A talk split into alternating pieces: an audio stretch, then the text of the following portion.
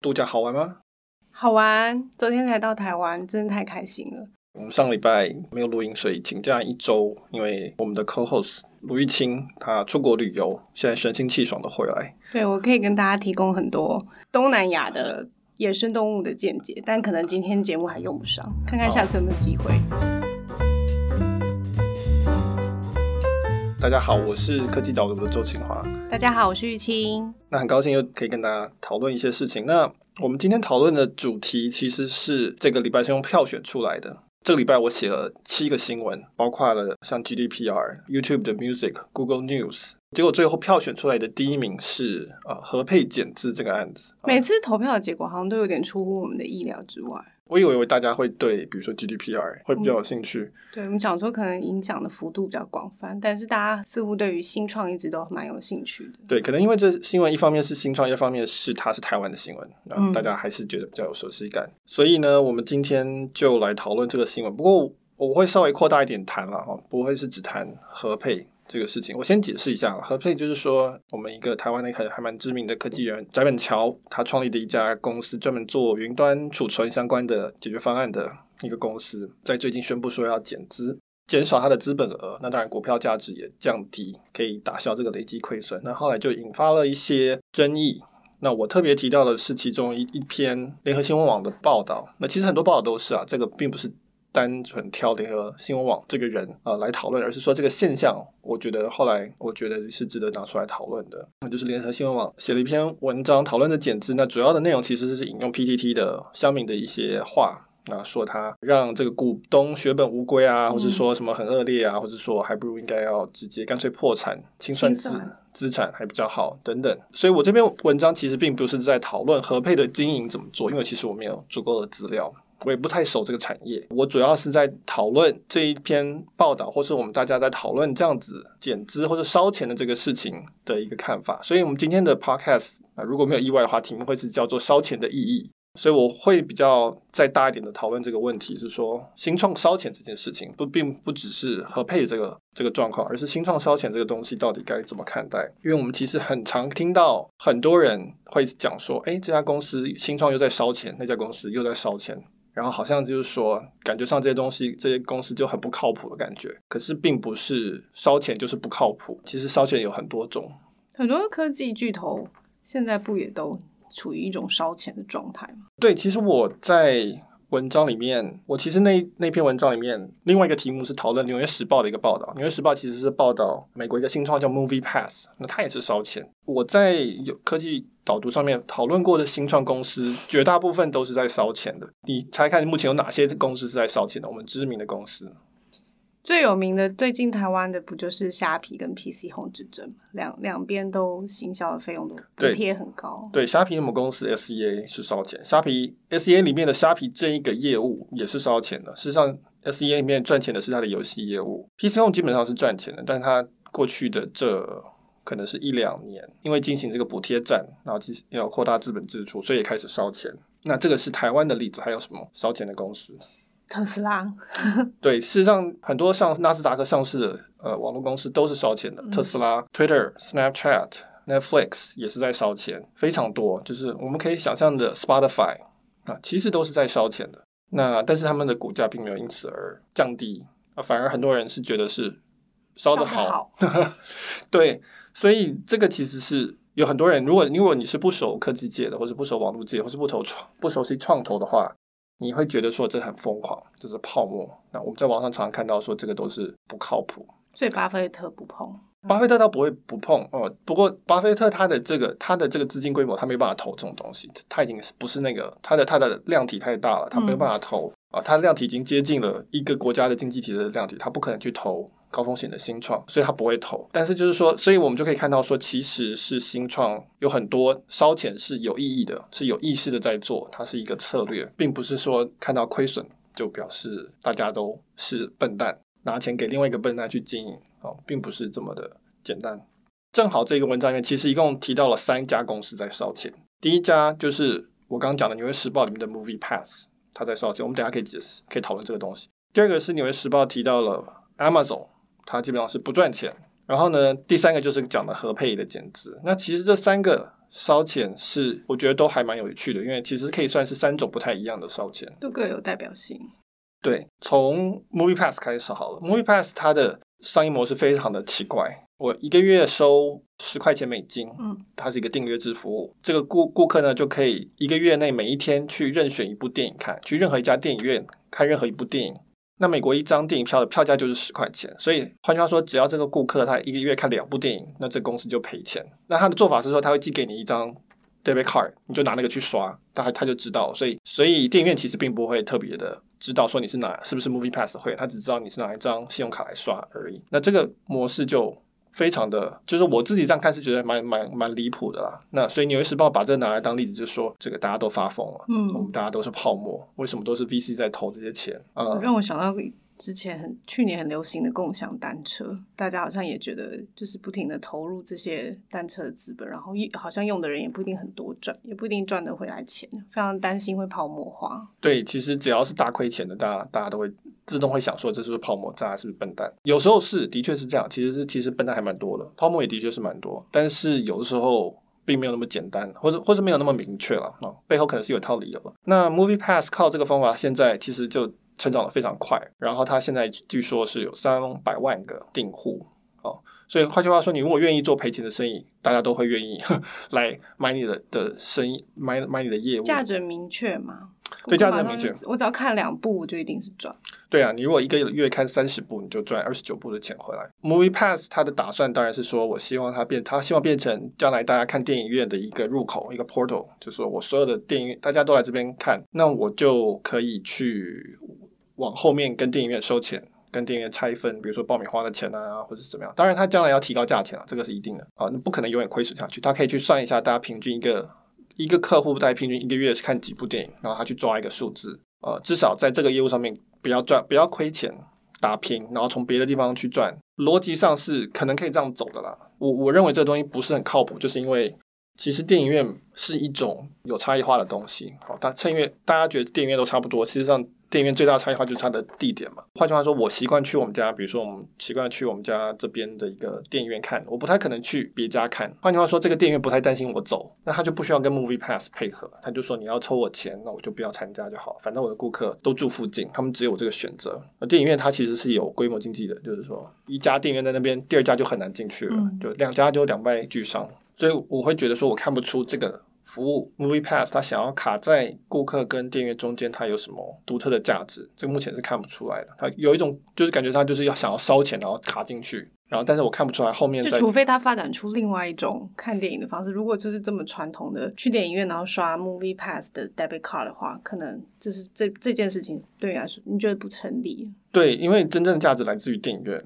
好电，然后电影院又有差异化，所以他作为一个中间人，他没有明显的差异化的地方，所以看不出来大家需要他。所以他就算做起来了，所有的电影院联合起来砸钱去开另外一家新创，跟他做一样一模一样事情，就可以把他生意抢过来了。因为看不出为什么用户要留在他那边，所以这个是 Movie Pass 的模式的问题。呃，但是那篇文章里面更大的问题是他引用亚马逊嗯来做一个对照，他就说亚马逊也都没有赚钱。所以，所以科技公司都在烧钱。所以科技公司在都在烧钱，然后都是 VC 在补贴我们一般人的享受。那所以这个事情是永远不会持续下去的。这是《纽约时报》的结论。那但是事实上，我们像我在科技岛里面分析过蛮多次亚马逊的，就是说亚马逊它并不是不赚钱。我们讨论过一个概念，就是叫做单位经济，就是 unit economics，就是说它在每一笔交易里边它是赚钱的。亚马逊基本上，尤其它电商部分，基本上只是做一个上架嘛，它其实没有真的在出货。你在亚马逊上面买一个球鞋，基本上是球鞋公司卖给他，他我只是抽这个手续费，那我可能还要在物流上面赚一个钱，物流费，然后做一个保履约保证的这个东西而已。它服务的这个这个叫边际成本，就是我服务每个客户成本其实是很低的。嗯，当然我赚的钱没有很多，就只是一个服务费而已。但是这整个交易你。买这个鞋子，这整个交易里面，我是赚，我作为亚马逊，我是赚钱的。所以亚马逊跟 Movie Pass 差别是在于，在于它每一笔交易其实都赚钱，只是他把家那些钱拿去又花掉而已。他就花去买他的厂房，买他的物流车队，或者买他的这个伺服器。烧钱是为了做更大的规模吗？对，他想要建立更大的规模，因为对他来说，规模是一个优势。所以我有提到过说，亚马逊的概念就很像是说，我去做，我去卖葱油饼，我要做葱油饼摊贩。这个摊子要钱，所以我就去贷款然后去买这个，我用充电品的这个价值去贷款，贷一笔钱来买这个充电车，那我可能分期付款，所以比如说分十期，那表示我还有九期的钱还没有付出去，那我再拿那九期的钱再拿去买九台。所以亚马逊疯狂的地方在于它扩张规模是非常疯狂，但它事实上它的每个单位的交易其实是赚钱的。MoviePass 每个单位交易是不赚钱的，它就是用一个西瓜的价格去卖两个、三个、四个西瓜，这个是永远你规模再大都不会赚钱。所以这个其实就已经看到两种很明确的商业模式的不同，或是烧钱的不同。亚马逊基本上是再投资、扩大规模，在巴菲特的举例，这个叫建护城河啊，就是规模是它的护城河。嗯。用户数越多，物流车队越多，仓储越多，别的仓储或者别的商电商商场，或是别的做这些服务的这种 platform as a service 的，就越难跟它竞争。所以它每一个动作都是为了将来可以有更垄断的地位。所以很奇怪，就是说它从来没有真的赚很多钱，但是它的股价就一直涨。它有利润吗？它其实上一季有一点六亿元美元的利润，哦、有利润，有利润。开始。其实亚马逊之前它有个特色，就是它喜欢每一季，因为我在写财报，它每一季喜欢把财报的那个最后的那个盈余控制在零。它最有名的就是这个吗？对，那他的意思就是要跟大家讲说，我不是不赚钱，我故意的，因为没有没有公司真会正好停在零元，盈余正好停在零元，所以这表示他显然是故意把每一分钱都给他花掉。那他就是要传递一个讯息，就是说我所有的钱都会再投资，所以你们如果买我股票，不要期待是会获得这个利息，就是那个股息，而是说你要期待我们的股公司价值提高，因为我全部都拿去再投资。他是用这种方法来做这个事情，所以这非常有亚马逊的。风格啊，那也让大家开始能够理解说，哦，其实公司不一定是要看它的利润，只要你一直有能够在成长的地方，那就干脆都把它画下去算了。那所以亚马逊现在已经是全世界市值第二高的公司，仅次于苹果。所以大家追求的是那个股票的价值，只要这个公司有垄越来越有垄断的优势，护城河越来越明显的话，就没有问题，支持它这样子继续烧钱下去。要看你的公司的类型。要做在产业，亚马逊的这种做法，意思就是说，他认为他可以持持续的成长，持续的扩大，所以他不需要去停下来赚钱。那如果是一个比较成熟的产业，那这个时候就就是大势已定，那这个时候就是比谁的获利能力比较强。那那这个时候可能就是它就是有点类似，你买它的股票就是为了要享受它的配的股息，它每个月每一年就是赚多少钱给你。比如说电信公司很多是这种概念的，就是中华电信在台湾，你的市场能够再多多大，还是可以再增加了，你可以增加服务，但是基本上没有办法。太增加了，那就是比赛谁的营运效率好，那可以赚钱。那这种就是类似提款机的。那像亚马逊这种，它就是爆发性比较强，展现出来的意思就是说我可以吃掉所有的市场。好，我可以想要去保险，我可以做保险；我想要做医药，我可以做医药。我现在不是停下来赚钱的时候，请大家不断的给我钱，让我去投资。在不太不太一样的市场动态里边，会有不太一样的位置。第三种，你文章里面提到，就是也大家今天投票最想听的是。合配的亏损，然后所以他们决定做出减资。对，那和配，因为我刚刚说，我其实并没有非常熟悉云端储存的产业，但是和配这个这种状况是应该是在新创里面是最典型的产业的状况。换句话说，就是说他要建出一个东西出来，然后再赚钱，但是他还没有做到就没有赚到钱。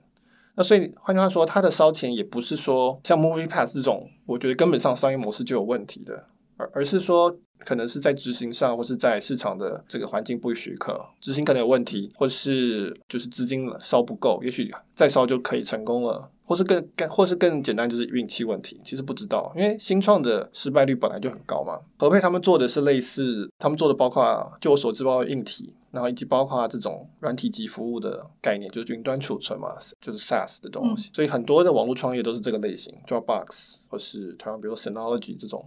这种烧钱是最典型的新创的状况，就是说我在文章里面举例，就是说我今天假设我想要盖地堡，我要赚钱，所以我盖地堡，那可是我的前期一定是亏损的嘛，因为我要去盖嘛，我要买地，然后我要去行销找客户，然后我甚至还要去可能要希望这附近的社区环境要弄得好一点，我可能要捐钱给学校啊，或者要或者要帮忙修地啊等等，因为这个地堡是很大的一个案子嘛，所以我一定是先亏一大笔钱。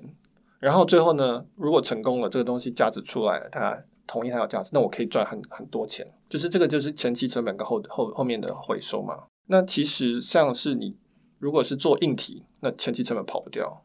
那你如果是做 SaaS，不但是有这个建置你的系统跟开发软体的这成本，这个也很贵，因为我们是软体公司是很贵嘛。还有很贵的部分是你要去拉客户。就是说客户也不是那么容易拉，尤其如果是做 to B 的，你要去说服他，这也是很大一笔钱。那还有一些，如果是比如说你是想要做出一个有网络效应的服务，比如说类似 Facebook 这种，或是某些照片的 App 等等，那你很大一个力气是要去能够拉，你要把这个网络效应做出来，这个也要钱，而且这个有时候。并不是很容易的事情，这就跟盖地表是一样的。你要去找到这些资源，然后要拉弄出一个初步的规模，才能让它转起来。所以没有人保证这东西一定会赚钱嘛。你要去做这些事情，就是要花那么多的资源来做。那尤其是我们讲创投会投的这种新创，它一定是高风险的事情，就是没有人做过，没有人确定它能不能够成功。如果确定能够成功，就不会有创投要投了。那种是风险低的，利润低，风险低。确定能够成功，就应该要上市才对。因为一般人都可以买，这个我们等下可以讨论。这其实是是不一定的。其实台湾很多赚钱公司不想要上市啊，可能也不适合上市。那重点是说，如果是一个高风险的新创，它期待有高的利润，那这个时候它一定是需要大的。投资人来投他，他一定会有很长一段时间是不赚钱的，所以这种是烧钱。那然后大部分都失败，哈，那但是很少极少数成功，可能会赚很多很多的钱，所以这个是常态。其实，在网络圈里，我常常看到一些故事，会听到一些故事是说，哦，一小群年轻人，然后不知怎么的，很顺风顺水的就越做越大，比如 Facebook，哦，哈佛的退学的学生，Microsoft b Gates 的学生，就是说他们的前期成本好像没有很多就做起来，那这都是特例。简单来讲。这都是特例，最特别的公司都是特例，很显然是这样子嘛。嗯、大部分的漂亮的故事都是特例。对啊，因为因为因为它最吸引人。但是我们现在看到区块链有很多这种故事出来，那都是特例，因为就是你只要晚个一两年，你竞争就就更激烈很多，你的竞竞争对手可能就聪明了，他已经学会了，或者就是这个天时地利人和。大部分的情况之下，新创要成功，都需要有一个很大的理想、很大的梦想跟很好的计划，再配上愿意支持的投资人，撑过一段烧钱的时间，再搭配上一点运气，你才会成功。嗯，在这个情况下，成功还是特例，但是烧钱这件事情不是特例啊，烧钱这件事情是一个很标准化的动作。从这个角度看，我觉得和配的例子就一点都不特别。对，我那时候看到大家那个评论的时候，我也是蛮讶异的，因为其实新创圈很常流行讲的话，就是百分之九十九的。公司都是死掉的，不，当然公司有可能死掉，但创办人可能继续再再创下一个业嘛。但就是你创业失败率是如此之高，那他现在其实就是减资，然后他在想办法继续看是调整调整什么哪一个部分需要调整的部分，然后就继续再往下走。但但是大家似乎反应就是非常的激烈，就是觉得说，哎，怎么违背让股东亏钱啊？然后这些就是好像是一个很很差劲的做法。对，我们可能台湾目前对亏钱这件事情、烧钱或者风险这件事情的认知还没有很清楚。其实并不是所有的创业百分之九十九都会失败，有很多创业是成功几率是很高的。那但是低风险代表就是低的利润嘛，就是一定的。因为就是比如说我看到 Facebook 上面有一个发言，是那个四八六团购网的的老板，那他基本上是批评翟本桥这个合配的这种状况。那他提到是说，那重点。批评这个，我觉得是 OK 啦。大家本来就应该要讨论，大家都应该要去辩论这些事情。嗯，但他提到一点是说，他觉得不应该走这种高风险获利的模式。那他举一个例子，我看到他讨论是他的例子是说，他之前进了一一开始创业的时候进了一批肥皂，然后再去卖，然后就稳扎稳打的赚到了第一桶金。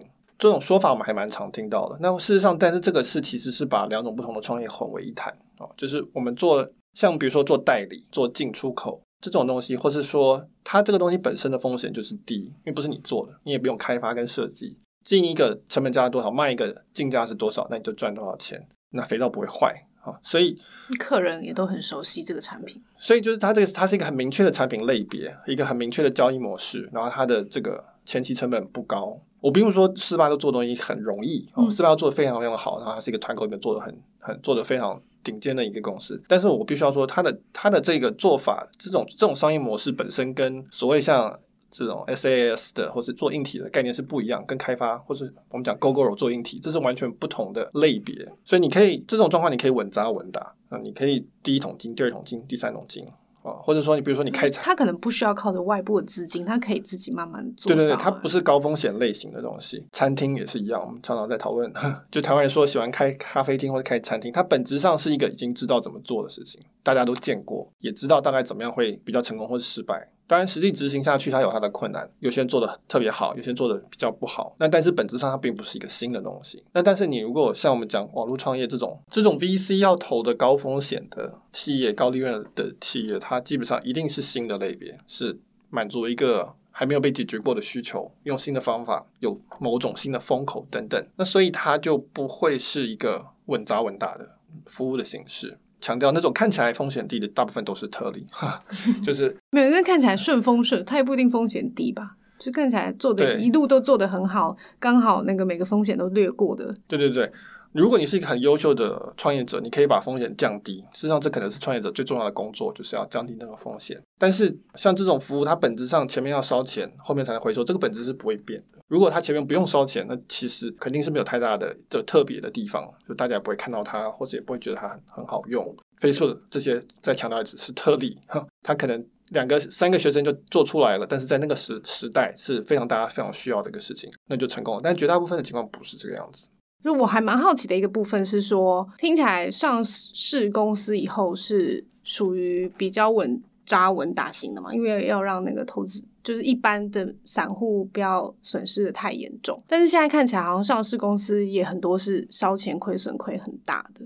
对，我们其实现在看到一个趋势，就是我们以前以台湾的股票市场来讲，以前是不准赔钱的公司上市的。然后就是后来慢慢慢慢的放宽，变成是说，所以以前上市非常的严格嘛。对，以前上市就是财报什么都要非常的漂亮。对，现在也是啊哈，但是以前上市是更严格的，基本上你要赚钱，你可以上市，因为会去股票市场买股票就是菜篮族，那爸爸妈妈这种在中国叫韭菜。那为了要保护这些人的这个钱，所以我们就定了一个很严格的规范，就是说你只有经营很良善，然后这个风险低。然后稳定赚钱的这些公司才可以上市。那后来慢慢慢慢放宽一点，就变成说，你只要够大，不要亏得太严重，可以上市。就是你的营收要到一个程度。那可是我们现在看到，在国外的趋势是，比如说纳斯达克，或者我们或者香港，现在也放宽了，就是说亏钱可以上市。刚刚讲的 Tesla、Spotify、Twitter，全部都是亏钱嘛？就是这种风险性更高的公司都可以上市。对，Netflix 才是一年烧做电影烧非常多钱。那他们是，但是都还是让他们上市。那所以这个这个趋势是这样子。那一方面是因为大家觉得说，你如果不让这些公司上市，代表说菜篮族他没有办法分享这些新创的所产生出来的价值，这个涨的利润都变成都被一小撮人、嗯、懂的人去赚掉那个钱，那对大部分人不公平。那另外一方面，可能也是觉得是说，大家的知识水准提高了，风险的承受能力提高了，所以变成上市概念就变成说，你只要清楚的告诉。你的投资人你在做什么？你的期待是什么？那接下来，就算你亏钱，那只要这个投资者愿意接受这个风险，那没有关系，就是那他可以去去去赌。所以这个是现在，那台湾还没有到这个程度哈，就是就是目前看起来上市比较困难一点。那当然，我们如果到区块链这边来看，上交易所上币，那根本就没有任何规规范，嗯、所有人都可以上币，所有人的都基本上所有人都可以上币了，那所有人都可以买，所以。这个这个趋势是持续前进的，这个不会变。就是说我我觉得这个也反映了是说台湾在这方面就是还是比较，我们讲政府是比较家长心态，那人们也是比较儿童心态，就说我要被保护。我们看到 PTT 上面对合配这些的抱怨，很大一部分就是类似这样子的概念，就是说你怎么可以亏损我的钱？其实他们不是股东诶，说老实话。啊，对，大大部分人都是就是乡民嘛，我们大家讨论，那就是觉得说这样子做法非常的不道德。对，大家觉得赔钱就是不道德。如果是在其他的比较成熟的资本市场，赔钱就是风险嘛。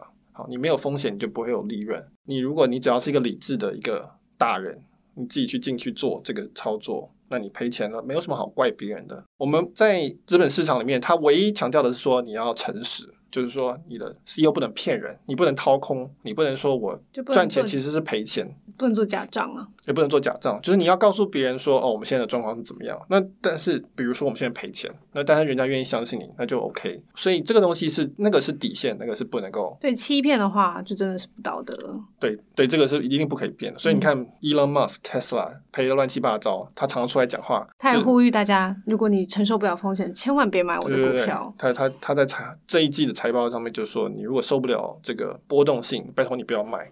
这个是好的状况嘛？就是我们可以接受这样的状况，就是那个讯息沟通量清楚，嗯、然后我们是诚实的，那大家都是大人，可以自己接受这个风险。那但是在台湾，大家没有习惯说亏钱或者冒险，大部分的生意可能就是说，我们讲久远一点，台湾的比如说代工，或者我们讲做进出口贸易等等，这个台湾很悠久的状况，其实都是风险比较低的。就是贸易就是我卖多少货，我叫多少货。那代工基本上也是先有订单，再都是先谈订单，再谈投资、开厂等等。那我们可能相对来讲就没有这个文化，就是说哦，先砸下去很大的固定的成前期成本，然后期待后面赚钱。失败没关系，因为有一百家，只要有两家是成功了，那剩下这两家可以去养剩下的九十八家被遣散的人，员工都过去就好了。我们没有这样子，可能也没有这样的生态，可能也没有这样子的活跃的资本，这是事实。所以但不论如何，我们就是不习惯亏钱。这在文章里面最主要的批判是说，我们把亏钱就变成是坏人，商业上的破产就是人格上的破产。我觉得这个是我们应该要从这种。观念里面要要要进化了，就是我们应该可以往下一步走了。就是说这个，对啊，我们就是真的是进化嘛。以前的人就是稳扎稳打的累积资源资金，所以我们现在才可以长出一些新的风险性更高的企业出来。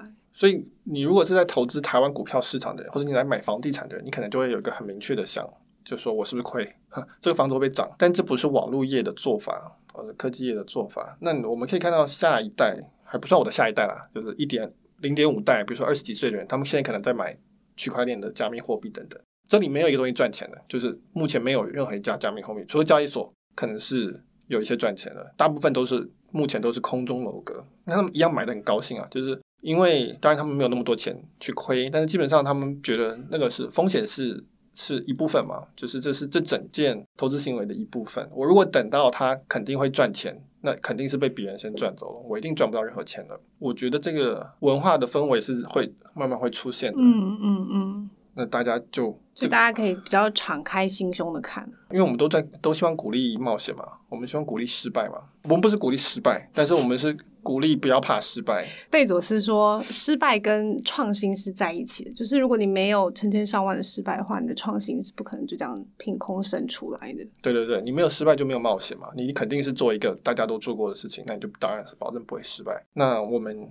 既然台湾大家都在讲说我们要有培养出这种比较敢于冒险的创新的文化，出发点起起点就是说我们不要去批判那些。